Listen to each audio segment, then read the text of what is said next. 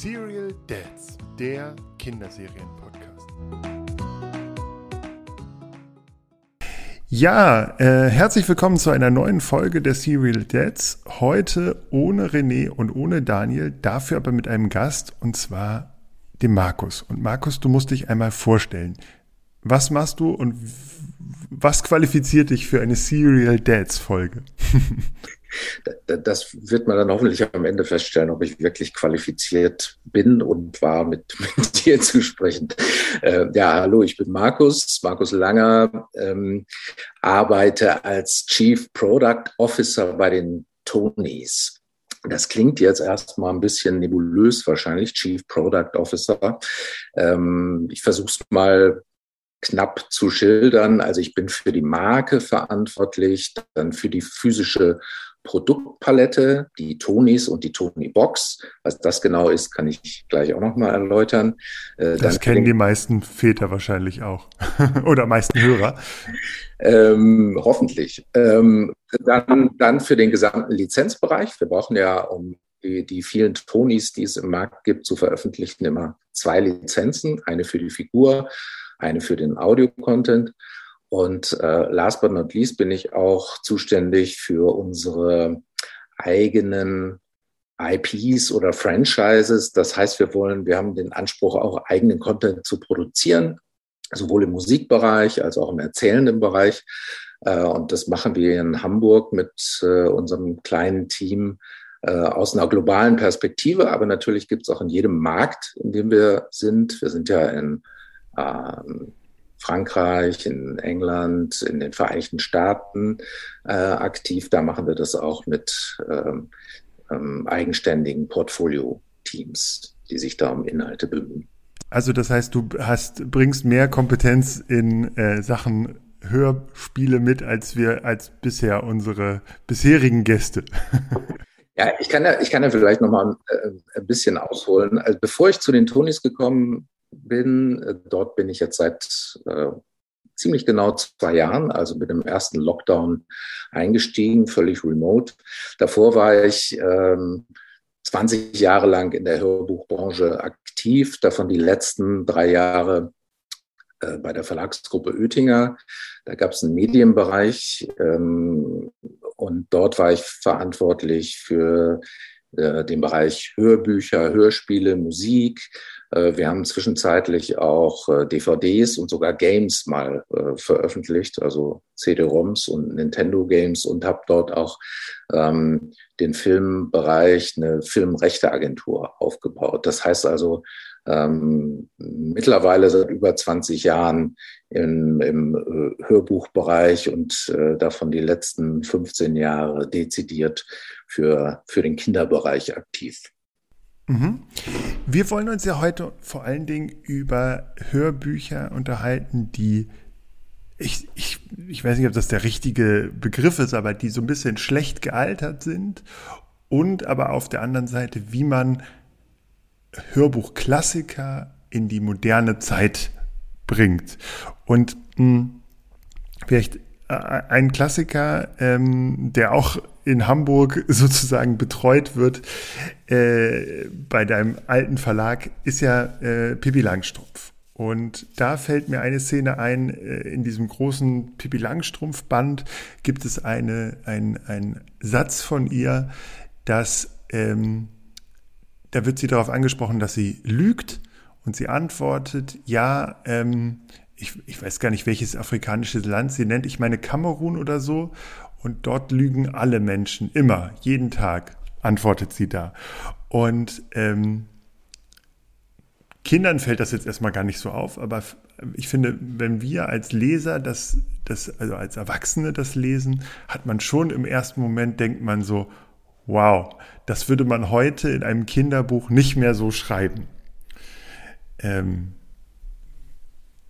Gibt es davon viele Beispiele oder, oder ist dir das in, in deiner äh, Laufbahn, ja, gibt es einfach viele Beispiele von, von so Momenten oder Sätzen, die man heute nicht mehr schreibt, aber die irgendwie in dieser Kinderliteratur, in diesen Klassikern drin sind und ja, also ähm, ich, ich fürchte und bin auch der Auffassung, und das entspricht auch meiner Erfahrung, dass es, dass es tatsächlich äh, etliche Beispiele gibt. Äh, das ist einfach, das soll auch überhaupt keine Entschuldigung sein, aber den damals dem, dem Kontext geschuldet, in dem diese Literatur äh, entstanden ist. Da haben sich äh, die Autorinnen und ich glaube bei, insbesondere bei Astrid, Astrid Lindgren äh, kann man das, äh, da kann man jetzt nicht äh, rassistische Ressentiments und dergleichen ähm, unterstellen vor dem Hintergrund ihres persönlichen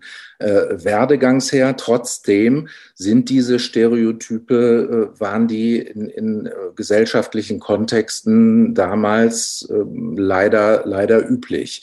Und ich glaube, wenn man die Literatur der 50er, 60er, 70er bis in, das, das zieht sich bis in die 90er Jahre hinein, ähm, durchforstet, das gilt im Übrigen nicht nur für die Literatur, sondern auch für den gesamten Hörspielbereich, ne, der, der fußt ja nicht immer auf literarischen Vorlagen, auf Büchern, äh, dann finden sich, äh, finden sich sehr viele solcher Sätze bis hin zu eben expliziten äh, rassistischen oder auch, auch durchaus sexistischen äh, Äußerungen, äh, wo, wo sich damals einfach von auf Produzentenseite oder auch in den, in den Verlagen, äh, ich will nicht sagen, niemand, niemand einen Kopf gemacht hat, aber es war einfach das Sensorium nicht vorhanden, dass das problematische Begriffe sind. Warum?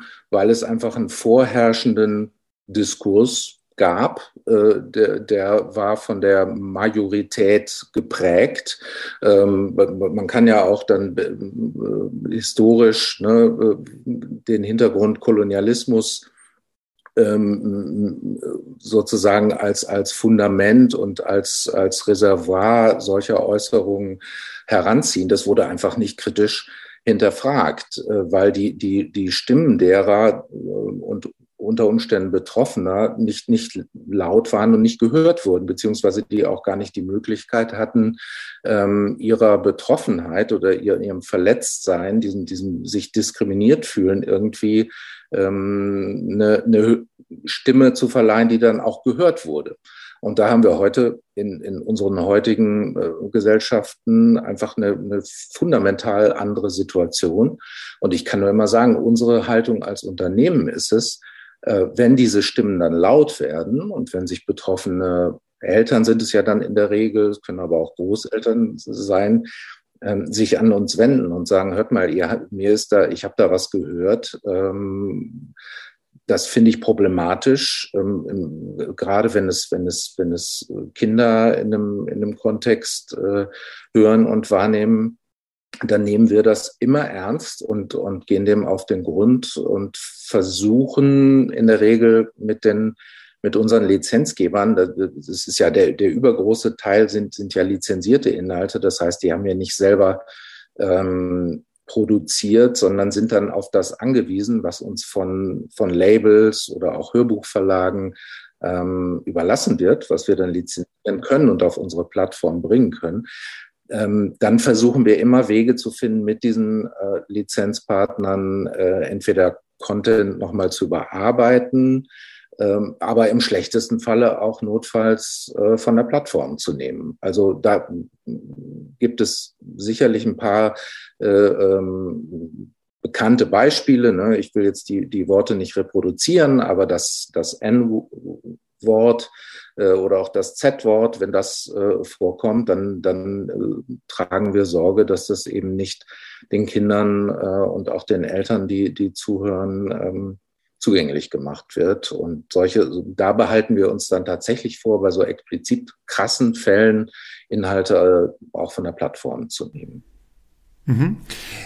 Es gibt ja tatsächlich einfach sozusagen äh, Hörspielklassiker, ähm, von, ich glaube, so ein, ein viel diskutiertes ist ja auch TKKG zum Beispiel. Da gibt es ja die, die einfach seit 40 Jahren am, am Markt sind. Und jetzt kann man sagen, ohne das sozusagen zu relativieren, aber 40, vor 40 Jahren sah die Welt noch anders aus. Äh, die Autoren bedienen da äh, Klischees, die wir heute nicht mehr bedienen würden, in welche Richtung auch immer, also sowohl im, im eher stereotypischen Aussehen der, äh, der Diebe so, die waren ja häufig, äh, hatten die Migrationshintergrund, dann gab es die, die Landstreicher, die auch immer, oder so als Landstreicher bezeichnet, die Obdachlosen mh, hm, oder Wohnungslosen, äh, auch da wird immer so ein bisschen spöttisch drüber gesprochen. Dann kann man natürlich auch viel über die, die Rolle der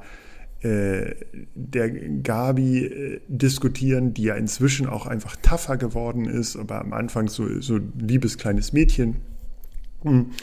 Ähm, wie geht man damit um, dass man auf der einen Seite Hörspielklassiker hat, mit denen die Eltern schon aufgewachsen sind und für die es vielleicht auch im Zweifel gar nicht so ein großes Problembewusstsein gibt?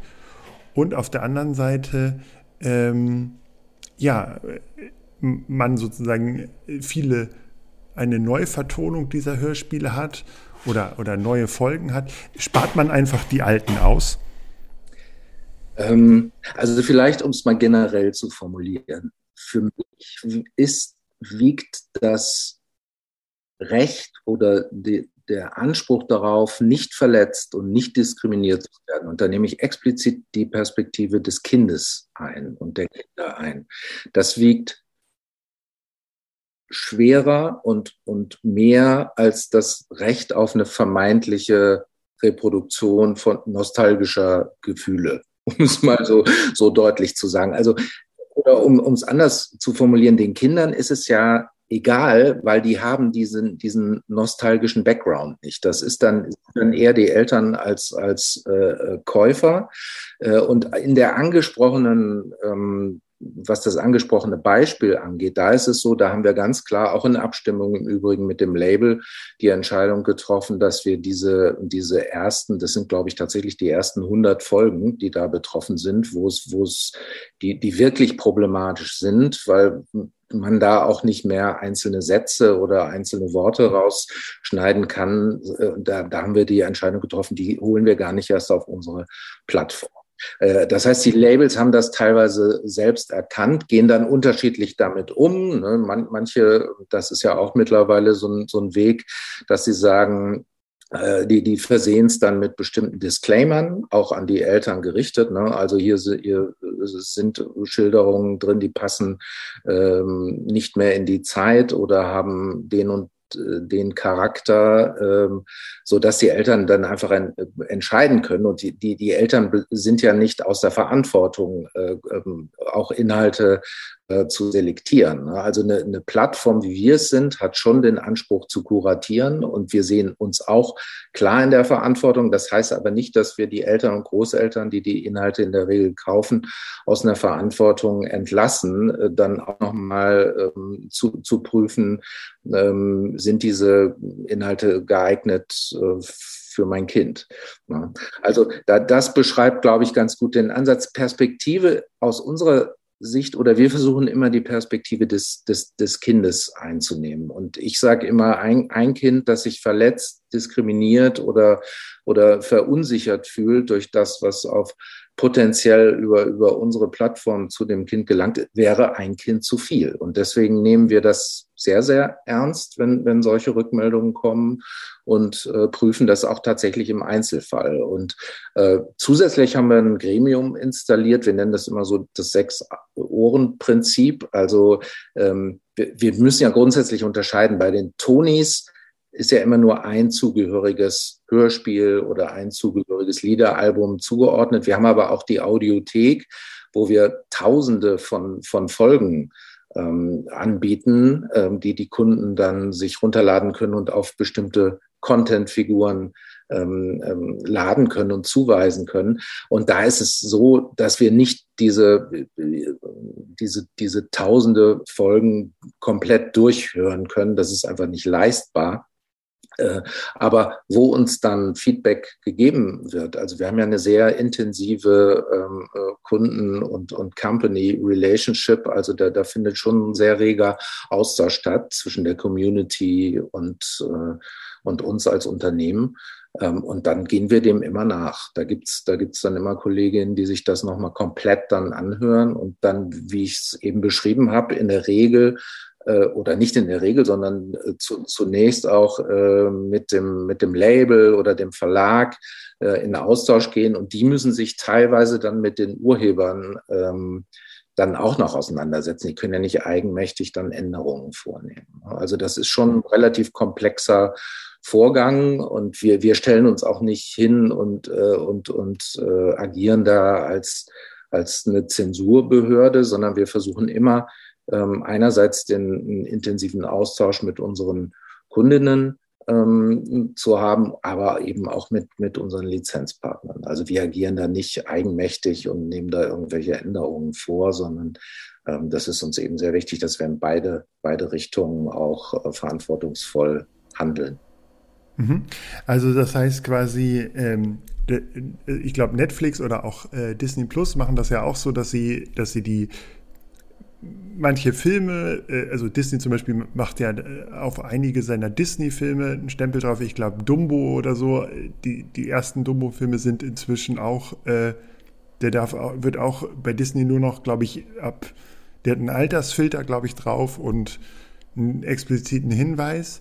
Also so, dass ihn Kinder nicht sehen können, sozusagen, außer die Eltern umgehen halt den Alters, die Alters, äh, ja, das Altersprofil sozusagen und, und die Alterskontrolle.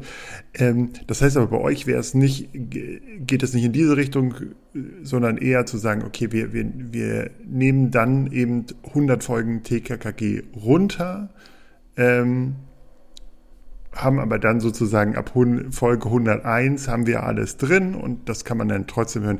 Ist ja nicht chronologisch aufeinander aufbauend. Äh, genau, und dann dann können die Kinder sozusagen sicher gehen oder die Eltern und die Kinder sicher gehen, dass das schon ein bisschen moderner ist. So. Genau. Also in dem genannten Fall war es so, dass wir die Folgen erst gar nicht raufnehmen mussten. Das erleichtert dann immer eine Kommunikation. Das heißt, da waren wir auch von Anfang an sehr eng im Austausch mit dem Label. Äh, die, wie gesagt, die haben, für die war das auch äh, wenig, wenig verwunderlich. Ähm, und äh, das, das ist dann sehr, sehr einvernehmlich gel gelaufen. Was du eben geschildert hast, äh, wie, wie so Global Player mit ihren äh, Inhalten, die teilweise auch aus den 50er, 60er Jahren stammen, ähm, die, die mittlerweile problematisch geworden sind, die nehmen genau diese Perspektivteilung vor. Ne? Sie, sie, sie wollen einerseits den, den ähm, älteren Semestern nicht, nicht vorenthalten, dass sie dann die Filme ihrer Kindheit äh, so anschauen können, wie sie, wie sie sie in Erinnerung haben sagen aber andererseits, für Kinder von heute ist das nicht mehr adäquat. Und das ist teilweise ähm, wirklich problematisch, weil, weil eben verletzende, diskriminierende Haltungen da, da zutage treten. Und, das, und der Ansatz ist ja dann, und das findet sich im Übrigen auch so in der gesamten Publishing-Landschaft wieder, dass man versucht, diese, ähm, äh, diese Geschichten nochmal neu zu erzählen und, und äh, dann auch durchaus so, so auf der Metaebene dann einen Filter eingebaut zu haben und dann ähm, die Geschichten sozusagen so, so aufzubereiten, dass sie, dass sie eben für heutige Ohren, insbesondere, also wirklich für Kinderohren nicht, nicht problematisch sind. Und das finde ich auch ehrlich gesagt angemessen. Weil wenn man als Unternehmen den Anspruch einen zeitlosen Klassiker im Programm zu haben, muss man unter Umständen den, den äh, Klassiker so, so ähm, überarbeiten, dass er auch wirklich zeitlos ist. Denn Gesellschaften ändern sich und Haltungen ändern sich, Diskurse ändern sich. Äh, das, ist, das ist ja was anderes als, als ähm, bestimmte ähm, Texte, die eben ausschließlich aus dem Kontext ihrer Zeit erwachsenen Augen und Ohren und, und Hirnen rezipiert werden, die das einordnen können, wovon man ausgeht. Kinder können es eben nicht einordnen. Die nehmen das, was sie, was sie jetzt hören, als gegeben an und, und nehmen das sozusagen auch in ihren äh, Sprachschatz auf und das ist einfach ein fundamentaler Unterschied. Und wenn man den, du hast eben das Beispiel Pipi Langstrumpf ge gebracht, Das war insofern, ein, finde ich, ein sehr gutes äh, und auch positives Beispiel, weil da Astrid Lindgren sich noch zu ihren Lebzeiten ähm, dazu geäußert hat und eben gesagt hat, ah, wenn ich heute diese Bücher äh, nochmal schreiben würde, also das war, glaube ich, diese Äußerung stammt aus den 90er Jahren, ähm, dann, dann würde, würde ich diese Formulierung nicht mehr, nicht mehr verwenden. Sie hat zwar nicht aktiv gesagt, so, ich, ich schreibe nochmal alles um und das wird nochmal neu veröffentlicht, aber sie hat zumindest ihren, ihren Nachfahren und ihren Erben eine Brücke gebaut, indem sie gesagt hat, äh, so, also ihr, ich meine, ihr kennt mich ohnehin und wisst, wie ich, wie, wie meine Haltung ist. Und äh, durch diese Äußerung hat sie ihnen ermöglicht, dass dann die Bücher äh, an den entsprechenden Passagen ähm, geändert werden konnten. Der deutsche Verlag äh, Oettinger war da äh, sogar früher dran, als, äh, als es in Schweden der Fall war, bei den Originaltexten. Aber selbst dort sind dann eben ähm, neue Fassungen erschienen. Mhm. Ähm, wie ist es denn? Es wäre ja vermessen zu sagen, früher, es kommen nur früher Geschichten raus, die äh, fragwürdig sind oder, oder in ihrer Tonalität fragwürdig ist. Wir haben ja auch aktuelle Beispiele von, von Serien, die ähm, ja, die durchaus mal in der Kritik stehen. Äh, du, einige von denen kommen auch bei euch vor. Da kannst du dich wahrscheinlich jetzt auch nicht zu weit aus dem Fenster lehnen, aber äh, zum Beispiel ein, ein Beispiel war, dass äh, zum Beispiel die drei Ausrufezeichen, da gibt es auch Leute, die sagen, ach, meine Kinder hören das total gerne. Andere sagen, oh Gott, was ist denn das für ein Gender-Marketing-Quatsch? So. Ähm, inwiefern seid ihr denn oder inwiefern überdenkt ihr denn auch, was ihr sozusagen euch neu auf die Plattform holt? Und ähm, wie stark ist sozusagen das eigene Bauchgefühl als, als Vater oder als Mutter dabei und und wie stark muss man sich vielleicht auch manchmal sagen, okay, das ist jetzt vielleicht vom, von der Welt ein bisschen abstrus und so würde ich das vielleicht nicht hören wollen oder so für mein Kind, aber meine Kinder lieben das trotzdem und wir hören das jetzt einfach. Natürlich äh, geht es da jetzt nicht darum, dass irgendwie wir was hören, was rassistische Stereotypen reproduziert, aber zum Beispiel so, so klassische Jungs-Mädchen-Bilder oder so. Ähm, das kommt ja auch in ganz vielen Hörspielen vor irgendwie. Auf der anderen Seite finden das ja auch viele kleine Hörerinnen und Hörer irgendwie auch in Ordnung. So. Mhm. Also unser Ansatz ist da ganz klar, da nicht zu zensieren, sondern eher äh, das Blickfeld zu weiten und Angebote in andere Richtungen zu machen. Weil ich finde es problematisch, ne, da sind wir wieder dabei, wo fängt man da an?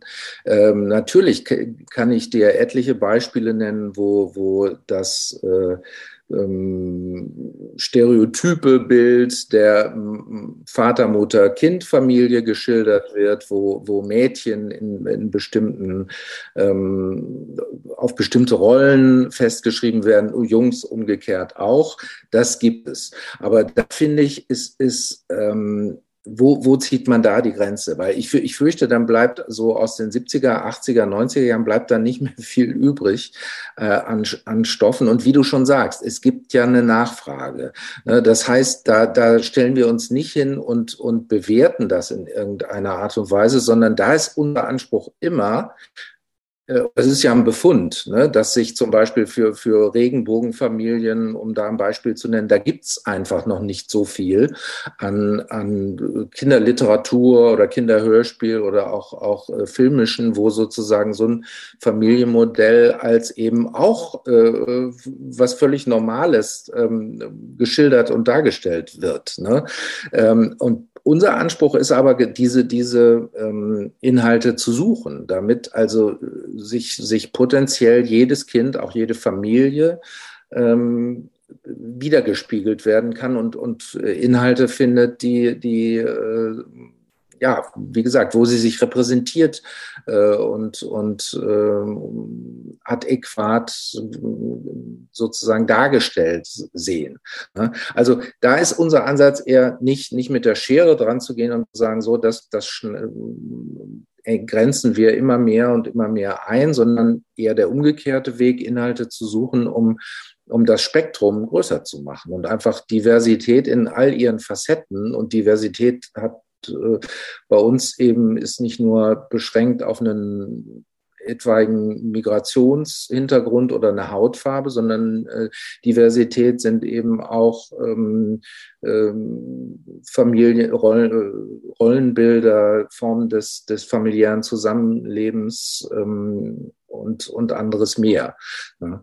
Und ähm, ja, also das, das beschreibt, glaube ich, ganz gut äh, unseren äh, Umgang damit. Aber das dauert eine Zeit, weil, wie ich es eben schon beschrieben habe, wir, wir haben uns natürlich umgeschaut, was sind, wo finden wir geeignete Geschichten, die wir dann womöglich auch selber produzieren können. Und es gibt eben nicht viel. Es gibt, wenn du dir so, äh, ich glaube, wir sind da jetzt gerade so an, an, einer, an, einem Scheideweg oder an einer, an einer treten gerade in eine neue Ära und in, in eine neue Phase ein, wo wo diese Geschichten immer, immer zahlreicher werden und auch wo, wo wirklich authentische Geschichten beschrieben werden der Reflex, äh, dass, dass Kritik laut wurde, ne, dass, dass äh, immer noch überkommene Rollenbilder oder auch überkommene Formen des Zusammenlebens geschildert wurden.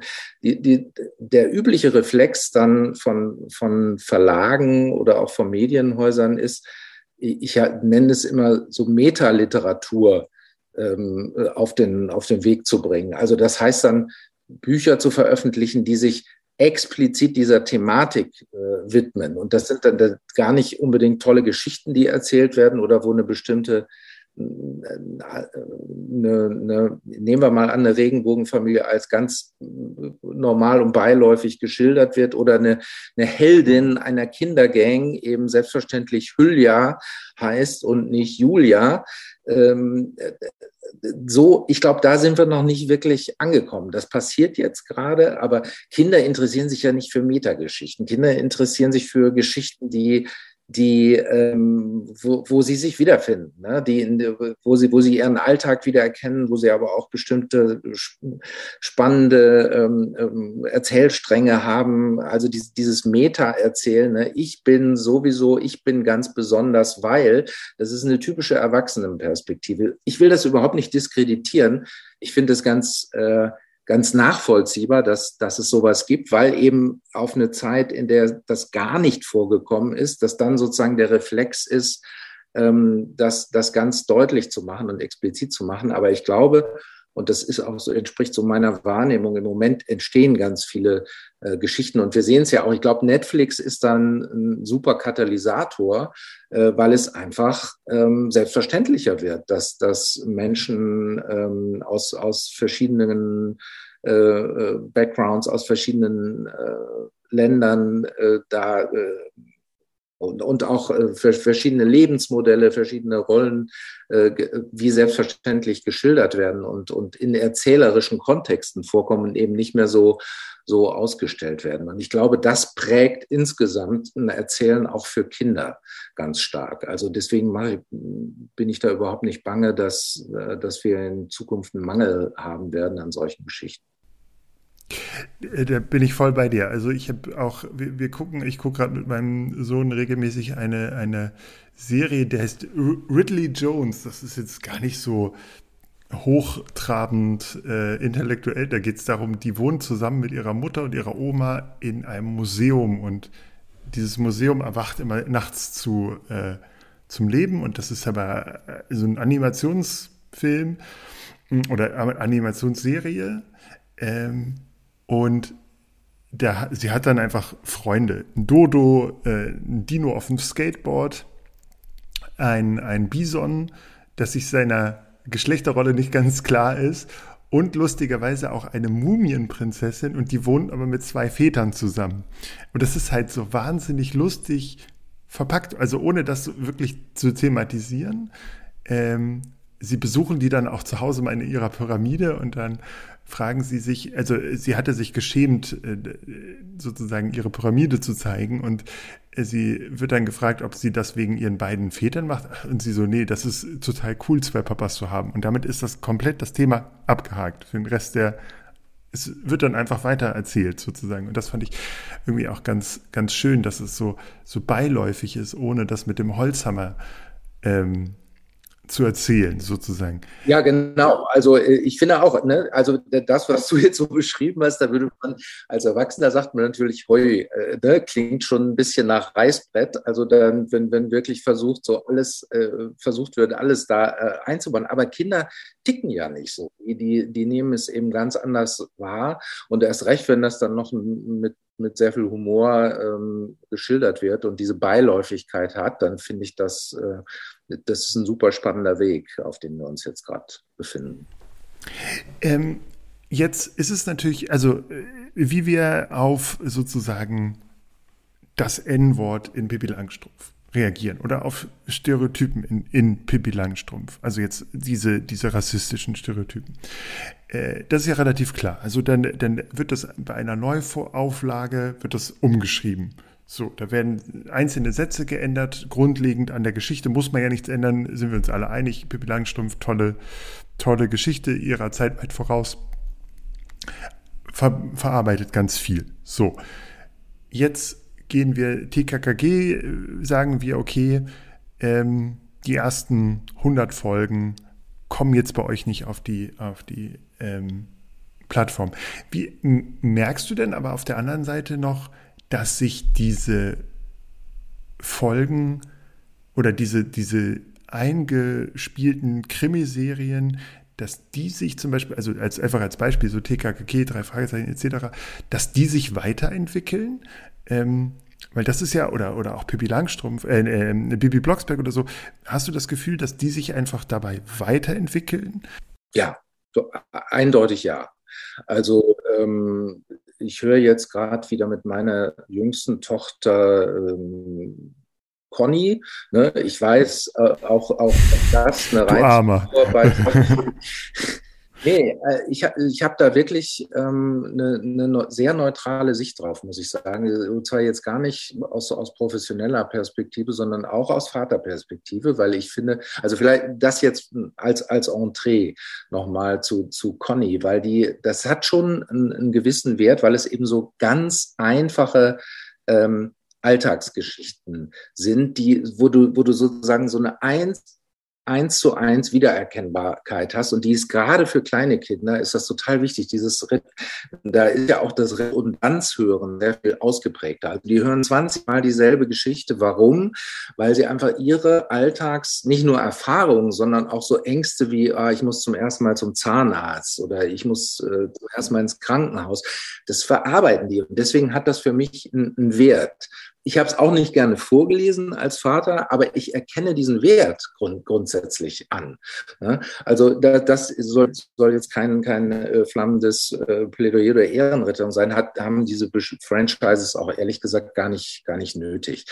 Was ich aber feststelle, ähm, äh, gerade so die, die aktuellen Folgen, und das gilt nicht nur für, für die genannte, sondern auch für andere Charaktere und andere Reihen, äh, natürlich kannst du das Kernsetting nicht, nicht aufbohren. Also ähm, ne, Conny wird jetzt nicht Teil einer, einer Regenbogenfamilie sein. Das, das wäre sicherlich auch komplett, äh, ähm, das wäre schwierig, weil du da einfach eine komplett neue Erzählung aufmachst. Aber was, was so die, die Themenfelder angeht, die, die Geschichten, die da erzählt werden, und das gilt für andere auch, da spielen äh, aktuelle gesellschaftliche ähm, Diskussionen und auch Veränderungen. Ne? Nimm die, die äh, Debatte um die Klimakatastrophe. Ähm, ich bin auch ziemlich sicher, dass jetzt dieser furchtbare ähm, ähm, Krieg, äh, in dem sich die, die Ukraine gerade befindet, dass das äh, irgendwie aufgegriffen wird. Und, und weil das alles natürlich äh, Dinge sind, die Ki Kinder, insbesondere kleine Kinder, überhaupt nicht einordnen können. Ähm, das heißt, das stelle ich ganz stark fest, dass es da ein, ein, eine Änderung gibt in der Haltung, auch Diskurse nicht mehr so zu reproduzieren, sondern im Gegenteil auch immer mit, mit immer stärkerem Aktualitätsbezug zu sein und auch durchaus einen Anspruch zu haben, einen pädagogischen Anspruch, ähm, diese Dinge so zu verhandeln, dass sie, ähm, dass sie einerseits für Kinder nachvollziehbar sind und dass da aber auch nicht, nicht irgendwas diskreditiert wird oder so, sondern eine gewisse Aus, Ausgewogenheit. Also das stelle ich ganz stark fest in den, in den jüngsten und jüngeren Folgen ganz unterschiedlicher Reihen. Conny ist ein gutes Beispiel äh, für, für wie es an mancher Stelle nicht funktioniert. Ich weiß, Conny oder Ka der Carlsen Verlag hat ja zu Conny ein, ein Corona-Buch gemacht. Hm, also Conny hat irgendwie äh, äh, Conny und Corona, das gab es sogar, ich weiß nicht, sogar teilweise kostenlos zum Runterladen oder so. Und das sollte den kleinen Kindern im ersten Lockdown noch erzählen, wie das funktioniert und warum wir Abstand halten und so. Und da gibt es eine Szene. Connys Mutter ist ja Kinderärztin. Also eigentlich ist sie ja prädestiniert dafür, jemandem zu erklären, was, ähm, ja, also das, wie das funktioniert, dieser Coronavirus. Aber tatsächlich ist es am Ende ähm, Connys Vater, der den Virus erklärt. Und Connys Mutter näht die äh, Masken für die Senioren nebenan. Und ich weiß, dass das echt vielen Eltern so, die haben auch gedacht, äh, oh, das ist ja also ähm, durchaus schwierig. So, also es zeigt halt so, so, so ein, ein, ein sehr interessantes Rollenverständnis von der Autorin äh, hinter Conny. So, dass Männer erklären dann doch die komplexen Sachen am Ende, obwohl die Fachfrau ja eigentlich, eigentlich im Haus ist. Also das fand ich, da, da fand ich auch, da musste ich ein bisschen schmunzeln. Meinem Sohn ist das natürlich nicht, nicht in dem Maße aus, aufgefallen, wie es mir aufgefallen ist, aber genau. Ich ja, weiß, dass Conny. Da, würde da würde ich immer sagen, ver, verpasste, verpasste Chance. Ne? Äh, ähm, ja. Verstehe ich total. Andererseits habe ich mich immer gewundert, dass gerade ne, die Serie so, so äh, unter der Prämisse oder aus der Perspektive so stark kritisiert wurde, weil es ist ja immerhin eine weibliche Protagonistin und auch ihr mit neun starken Freundinnen umgeben. Egal. Ne? Also da, da, da kann man, glaube ich, sehr, sehr, sehr, sehr unterschiedliche ähm, Perspektiven äh, dranlegen. Aber ich glaube, die Tendenz insgesamt ist schon so meiner Wahrnehmung nach, wie ich es gerade beschrieben habe.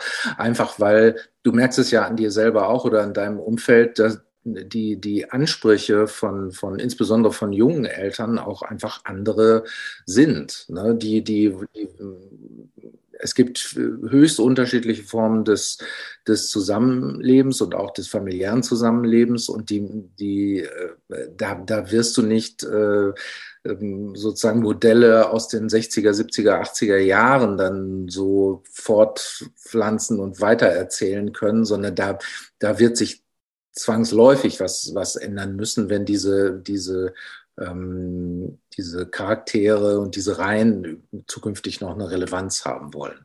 Wie gesagt, nicht unbedingt im, im Kernsetting, aber äh, in den Geschichten, die da erzählt werden und die, die Protagonisten, die dort auftauchen, das wird äh, ganz klar ähm, diverser werden, auch offener grundsätzlich. Hast du denn da einen Tipp? Also hast du irgendeine Geschichte, die, wo du sagst so, äh, Wow, das ist ein richtig tolles Hörbuch. Das könnte eine, eine Serie werden. Also ich, ich habe tatsächlich im Moment keinen keinen Tipp. Wenn, wenn ich was wüsste, dürfte ich es an dieser Stelle auch nicht sagen, weil wir das natürlich dann bis zum, bis zum Launch Veröffentlichung oder kurz vorher äh, tunlichst geheim halten, damit wir da auch einen äh, entsprechenden äh, Überraschungseffekt haben. Aber es ist tatsächlich so, wir haben, wir haben sehr intensiv gesucht. Ähm, und zwar war gar nicht der Hintergedanke, wir müssen äh, irgendwie eine, eine 50-teilige Reihe daraus machen können, sondern für, für uns sind auch tolle Einzeltitel immer, immer spannend.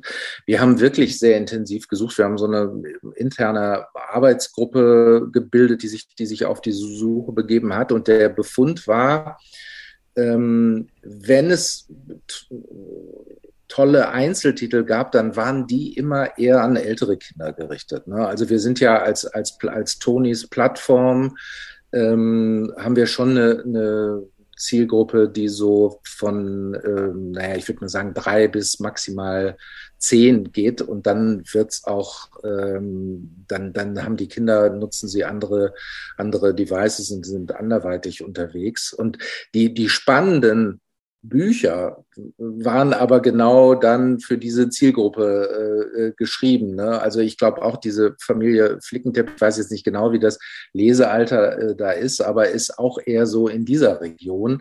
Und das ähm, kollidiert dann teilweise mit unserer, äh, mit unserer Zielgruppe. Also es ist eine totale Herausforderung, Geschichten zu finden, die adäquat erzählt werden für, ähm, ich sag mal, Dreijährige bis zum, bis zum Grundschulalter. Das ist, das ist gar nicht so einfach. Und das hat dann dazu geführt, dass wir gesagt haben, okay, wenn wir solche Inhalte nicht finden, ähm, die, die aus all unsere, äh, die, die, die für unsere Zwecke und aus unserer Perspektive angemessen und gut wären, dann müssen wir sie selber produzieren. Das dauert aber dann eine gewisse Zeit. Das ist aber der Ansatz, den wir gerade äh, machen. Also wir haben schon den Anspruch, Tonys Originals äh, dahingehend auch äh, zu öffnen, dass wir sagen, wir erzählen Geschichten, die, die eben bislang noch nicht erzählt wurden, jedenfalls nicht auf diese Art und Weise. Ähm, das betrifft im Übrigen auch äh, die Vereinigten Staaten oder UK, ne, wo, wo natürlich ähm, die Diversity-Diskussionen äh, auf einem ganz anderen Level und mit einer ganz anderen Dringlichkeit und Intensität geführt werden, als, als wir es hier kennen. Ich glaube, hier bei, bei uns in, im deutschsprachigen Raum ist das noch sehr viel ähm, wie man sagen, unter, unterschwelliger. Das heißt nicht, dass es nicht die, dieselbe Relevanz hätte, aber äh, man, man kann dann, äh, man kann diese Länder natürlich in gewisser Weise auch da nicht, nicht vergleichen. Das sind einfach andere, ähm, an, äh, andere ähm, historische Hintergründe, die es da jeweils gibt und auch, äh, das, wie, ja, wie ich gesagt habe, Diskussionen, die, die dann schon ähm, ähm eine andere Dringlichkeit und auch eine andere Relevanz haben. Aber überall, an allen Märkten sind wir gerade dran, ähm, eigene Inhalte zu kreieren, für die es eben keine Grundlage in Form eines Buches gibt, sondern wir wenden uns dann eben selbst an, an Autorinnen und Autoren und ähm, versuchen diese Geschichten zu erzählen. Mhm, das finde ich gut. Ich äh, habe, wenn ich äh, wenn Leute mich fragen, ob ich gute, gute, einen guten Serientipp habe, ich empfehle immer Dino Dana. Äh, das ist, ist so, Dino Dana ist quasi die, also es gab Dino Dan, gab es schon länger, auch Amazon Prime, glaube ich, lief das oder lief vor schon Amazon Prime. Da war ein Junge, der konnte Dinos sehen und jetzt hat Amazon Prime diese Serie fortgesetzt mit einer weiblichen Protagonistin die auch Dinos sehen kann. Ähm, aber das sind also Schauspieler, die das spielen und in jeder Folge gibt es ganz viel über Dinos zu lernen. Aber gleichzeitig lebt sie in einer Patchwork-Familie. Also äh, sie ist mit ihrem Vater zusammen äh, äh, zu einer Frau gezogen, die auch eine junge Tochter hat und ähm, es sind alles People of Color und es ist also wahnsinnig divers auf der anderen Seite ist es halt einfach eine Dino, eine Dino-Geschichte. Äh, und es wird in, jedem, in jeder Folge ein, ein Dino vorgestellt und die Diversität der Protagonisten und dieses Wissbegier und so, das ist halt vollkommen normal. Und die Dinos stehen super im Vordergrund. Mm. Es ist aber einfach dieses Mädchen dahinter, das ganz, ganz viele Eltern dann sozusagen von dieser Serie nochmal zusätzlich überzeugt. Das finde ich ist auch äh, ein ganz tolles Beispiel dafür, wie es auch anders gehen kann. So, ohne, ohne mit Holzhammer oder so. Und ähm, genau, finde ich, ist zum Beispiel ein, einer meiner, wenn ihr dazu mal ein, ein Hörbuch macht, bin ich, bin ich, ich glaube, da ist mein, mein Sohn wahrscheinlich schon aus dem Dino-Alter raus. Aber ich bin dann, ich höre es auf jeden Fall. Ich kaufe mir auch den Toni. Finde ich spannend. Ich, ich kann das total nachvollziehen, was du gesagt hast. Also gerade wenn du, wenn du so in, äh, in diesen erzählerischen Regionen unterwegs bist, wo, wo irgendwas mit Kindern und Science äh, oder so Forscherdrang, Entdeckerdrang äh, erzählt werden soll, da findest du es nach wie vor relativ häufig äh, so, dass es dann die Jungs sind, ne, die dann, die dann äh, sich mit, mit äh, Technik und IT und was auch immer äh, befassen und daran interessiert sind. Und genau das aufzubrechen, also so typische Gender- äh, und Rollenklischees, äh, da, da freue ich mich auch drauf. Ich meine, ich, ich bin Vater von drei Töchtern, also äh, okay. Äh, ähm, das wäre ein bisschen weird, wenn ich das, äh, ich das irgendwie anders sehen würde. Aber da gibt es tatsächlich einen, einen Mangel. Ähm, und da, da findet man noch, noch, noch sehr, sehr viel, was so alten, alten Denkmustern entspricht ähm, gibt es ja auch auf jeden Fall Luft nach oben. Auch da, ich weiß nicht, ich glaube in den USA ein Riesenthema Ada Twist, die inzwischen ja jetzt auch äh, produziert von der Produktionsfirma der Obamas bei Netflix gelandet ist als, als Serie. Äh, genau, auch da eine Ingenieur, ein junges Mädchen, die Ingenieurin ist, die baut äh, Ada ist quasi die Wissenschaftlerin und da ist noch ein Junge dabei, der ist aber, der traut sich ganz viele Sachen nicht und ist so ein Architekt und eher ein Schöngeist.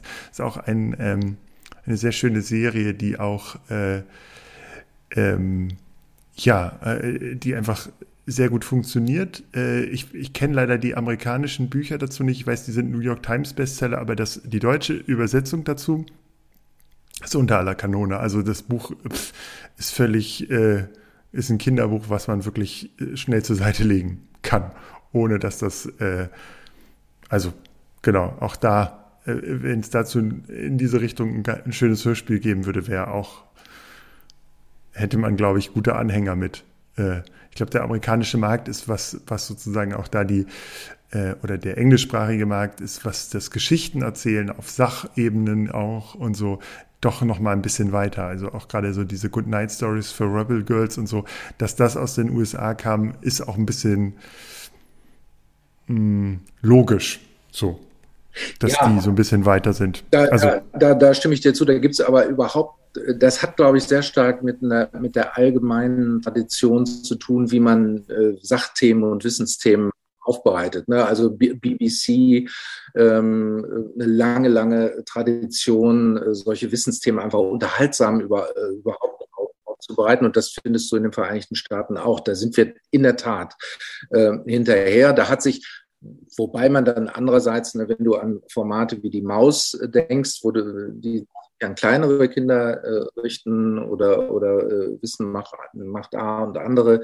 Ähm, da gibt's ja, gibt's ja schon auch eine gute, gute Tradition bei uns. Aber da ist tatsächlich dieses sophisticated und auch mit einem Augenzwinkern ähm, Wissensinhalte aufzubereiten, da ist, ähm, ist noch Luft nach oben, absolut. ja. ja.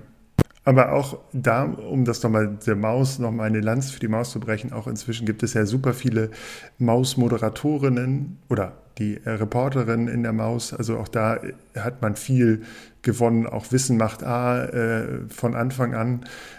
Auch von, wird ja auch von seit Anfang an von äh, Mann und Frau moderiert. Inzwischen ist es ja Clari und, und äh, Clari und Ralf machen das jetzt irgendwie und äh, also auch eine ganz starke, eine ganz starke Geschichte eigentlich. Genau, ähm, eigentlich sind meine Fragen soweit beantwortet. Ähm, ich glaube, wir haben echt einiges dazu gelernt, äh, wie eure Haltung dazu ist und wie eure Verantwortung aussieht. Das finde ich ganz spannend.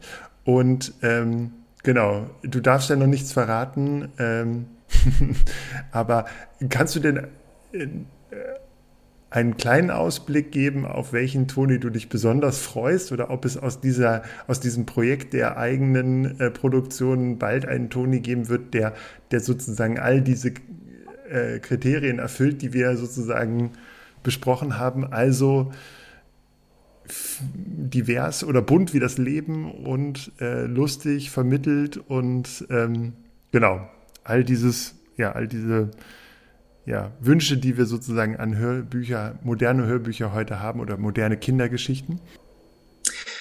Ähm, das, das ist wirklich ein bisschen knifflig, weil ich an einem größeren Projekt, an dem wir gerade arbeiten, dazu, dazu kann ich tatsächlich noch nichts sagen, weil das noch ein bisschen, es wird zwar dieses Jahr noch, noch erscheinen, aber da darf ich nicht vorgreifen. Ich kann nur sagen, das wird sehr, sehr viele Eltern ähm, freuen und, glaube ich, auch äh, äh erleichtern, deren Kinder ähm, da spielt ja bei uns eine, eine, große Rolle das Thema Einschlafen. Also da, da arbeiten wir gerade äh, dran. Das wird, das wird schon, äh, glaube ich, ein tolles, ähm, ein tolles ähm, Projekt geben. Ja, da, da sind wir gerade dran. Ich will, will aber einen Bereich, der so ein bisschen zu kurz äh, gekommen ist, auch vielleicht jetzt in unserem Gespräch gerade äh, noch auf den ich sehr stolz bin. Das ist nämlich der, der Bereich der Musik. Ne? Also Kinderlieder ähm, spielen bei uns auf der Plattform eine, eine sehr, sehr große Rolle. Ähm, und da haben wir angefangen, den ganzen großen Bereich der traditionellen Kinderlieder, ähm, wo, wo du im Übrigen eine ähnliche Problematik findest, dass manche Lieder eben nicht mehr heute so ohne weiteres gesungen werden können und auch sollten ähm, dass man dazu eine Haltung entwickeln muss. Und da haben wir vor, vor zwei Jahren angefangen, diese Reihe ähm, äh, Lieblingskinderlieder mit, mit eigenen Produktionen ähm, neu zu bestücken. Und das finde ich ist ganz, ganz toll gelungen. Da arbeiten wir mit einem Kollektiv zusammen, äh, das Minimusiker heißt. Die gehen in die Kindergärten rein, findet, findet man in vielen äh, großen Städten, musizieren dort mit den, mit den Kindern zusammen.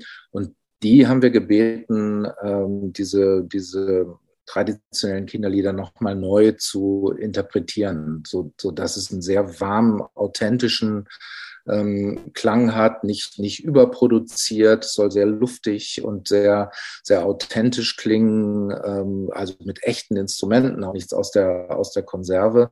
Und ähm, da haben wir jetzt, ich glaube, wir arbeiten mittlerweile auch schon am, am äh, zehnten ähm, Album, ähm, beziehungsweise am 10. Toni, der dann das, das Licht der Öffentlichkeit erblicken wird. Das ist auch so ein Teil dieses Tonys Originals Projekts, dass wir eben eigene Inhalte ähm, anbringen. Und da war es eben auch so, dass wir uns gegen ein paar Lieder ähm, äh, entschieden haben, die aus heutiger Sicht ähm, problematisch sind. Also das bekannte, alle Kinder lernen lesen, ne, wo, wo wo ja auch ähm, mehr oder minder deutlich raushörbar ähm, ähm bestimmte diskriminierende Stereotype ähm, zugrunde liegen. Aram Samsam ist auch so ein, so ein Beispiel, das ja vom, von, von seinem Ursprung her eine Verballhornung des islamischen Gebetsrituals ist, was viele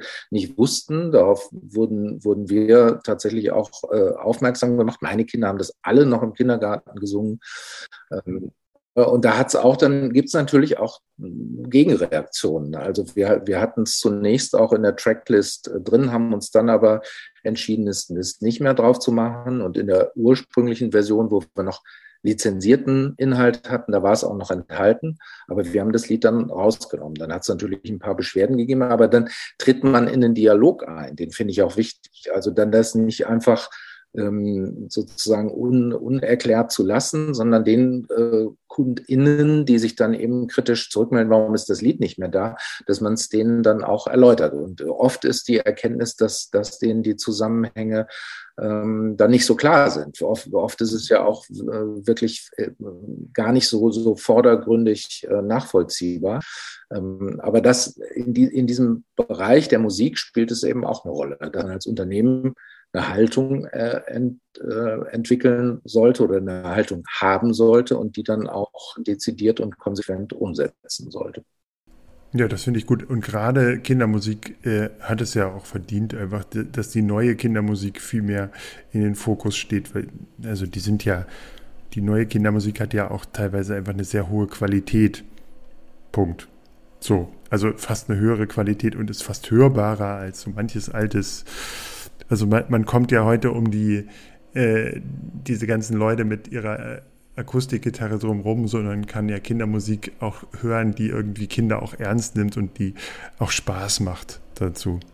Das, Genau, genau. Also wir haben ja auch ne, neben, neben den genannten Ansätzen, wo wir, wo wir eigene Produktionen als, als Tonys Originals machen, haben wir ja auch ganz viel lizenzierten äh, Content, gerade auch im Musikbereich da. Ne? Also ich, ich habe ja für Oettinger die Unter meinem Bett-Reihe entwickelt äh, und, und erfunden zusammen mit Wolfgang Müller, einem Hamburger Liedermacher. Und das, das war auch äh, der, der Patrick äh, Fassbender, einer der, der Tonys Gründer, war glücklicherweise von Anfang an Fan und hat das immer mit gefeatured, hat die Figuren mal gezeigt, weil, weil er eben so, was seine Musiksozialisation angeht, ähnlich sozialisiert ist wie ich. Also wir haben beide so ein Indie, Independent Background und deswegen ist das da gleich auf offene Ohren gestoßen. Genau. Aber solche, auch, auch das ist natürlich auch kein super Mainstream, aber es ist, glaube ich, ähm, es, es gibt schon einen großen, eine große Nachfrage nach genau solchen, solchen Ansätzen, Musik einfach auch, auch das musikalische Spektrum zu erweitern. Natürlich haben wir, haben wir auch ganz viele Klassiker, ne? Frederik Fahle, ähm, den, den findet man ähm, ebenso. Und wie gesagt, da ist unser Ansatz ganz klar, das, das breitestmögliche Spektrum ähm, darzustellen und auf unserer Plattform anzubieten. Okay, dann würde ich sagen, wir, über Kindermusik müssen wir auf jeden Fall noch mal eine Folge machen. Äh, da gibt es, glaube ich, viel zu erzählen und äh, genau, da äh, ja, müssen wir, müssen wir noch mal drüber sprechen, auch wenn das jetzt nicht explizit eine Kinderserie ist. Aber ich glaube, heute haben wir auf jeden Fall sehr viel gelernt über Verantwortung und das ist mal eine schöne Perspektive, Innenperspektive auf auch eure Haltung als, als Hörspielproduzenten und Lizenzierer. Genau, deshalb vielen Dank für deine Zeit und wir sind sehr gespannt, was da kommt. Einschlafen ist tatsächlich immer noch ein, ein wichtiges Thema, gerade für, für Eltern. Äh, also wir haben damit keine Probleme, aber die Kinder häufiger. Genau, da ist ja immer eine gute Einschlafbegleitung ist dann natürlich toll. Ähm, ich danke dir sehr herzlich. War, war ein äh, tolles Gespräch und ich freue mich jetzt schon auf die Musikfolge. Alles klar. In diesem Sinne, macht's gut und die nächste Folge von äh, dem Serial Dads Podcast kommt auf jeden Fall in ein paar Wochen. Und zwar sprechen wir dann über Wissensformate im Kinderfernsehen von Maus bis zu Löwenzahn. Alles klar. Bis dahin. Tschüss.